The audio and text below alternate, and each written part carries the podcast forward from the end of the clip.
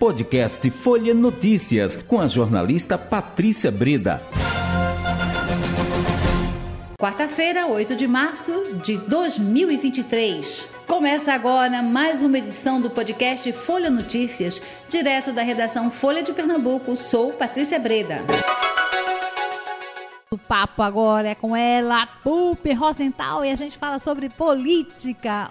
E aí, para a gente falar também na importância da nossa, da nossa movimentação política, eu passo agora a bola para você, Pupi. Hoje é um dia extremamente importante por essa questão da pauta feminina. Então, a gente hoje é o primeiro Dia da Internacional da Mulher na, já no governo Lula. E foi importante que ele anunciou uma série de medidas, um pacote de medidas voltada para as mulheres. O mais, talvez o mais relevante de todos, Patrícia, é a questão da equidade salarial no gênero.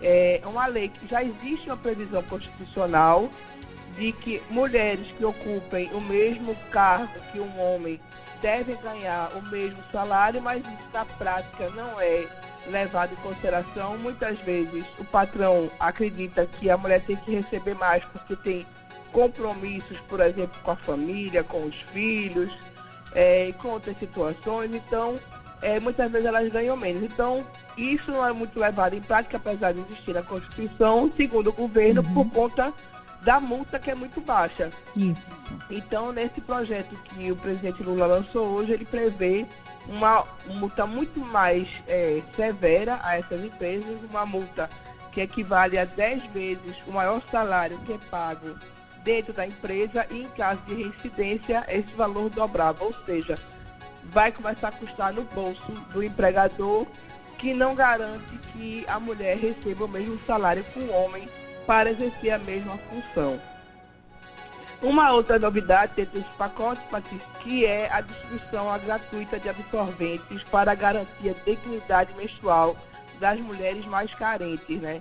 A outra medida uhum. foi que é, ele também garantiu que 8%, a gente chegou a falar isso ontem, que 8% das contratações feitas através de licitação, contratações de prestadoras de serviços e de entregas, que 8% da mão de obra dessas empresas licitadas sejam ocupadas por mulheres vítimas de violência.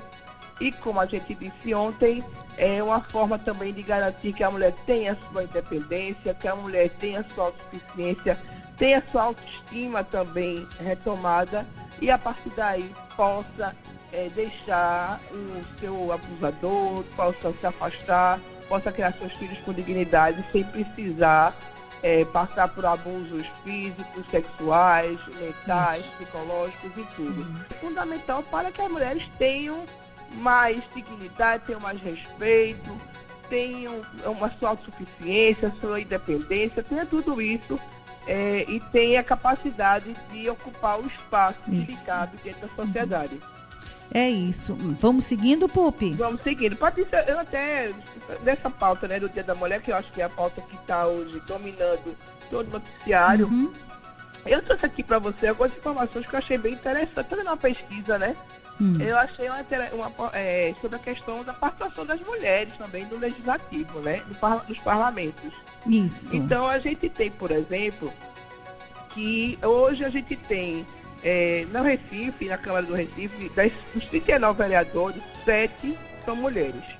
Na Câmara dos, na Assembleia Legislativa, a gente tem dos 49 deputados estaduais, a gente tem apenas seis deputadas mulheres. É, na legislatura passada eram 10, então a gente teve, infelizmente, uma redução desse número de deputadas estaduais na Assembleia Legislativa dos 49.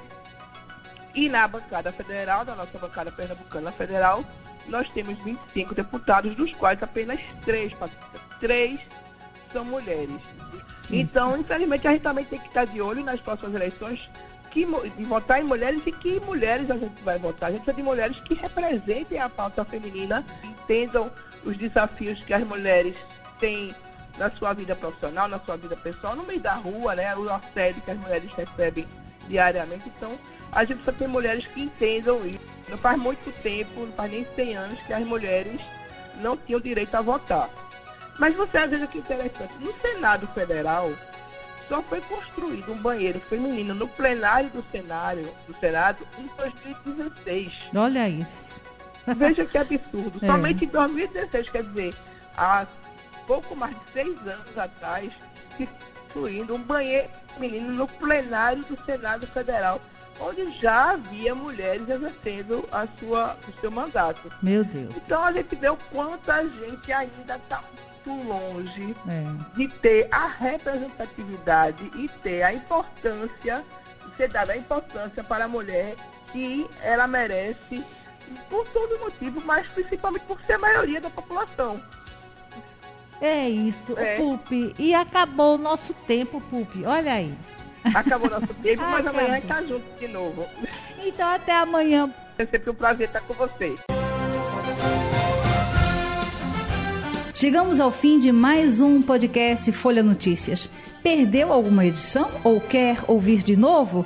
É só baixar os aplicativos SoundCloud, Spotify e Deezer e buscar pelo canal Podcasts Folha de Pernambuco.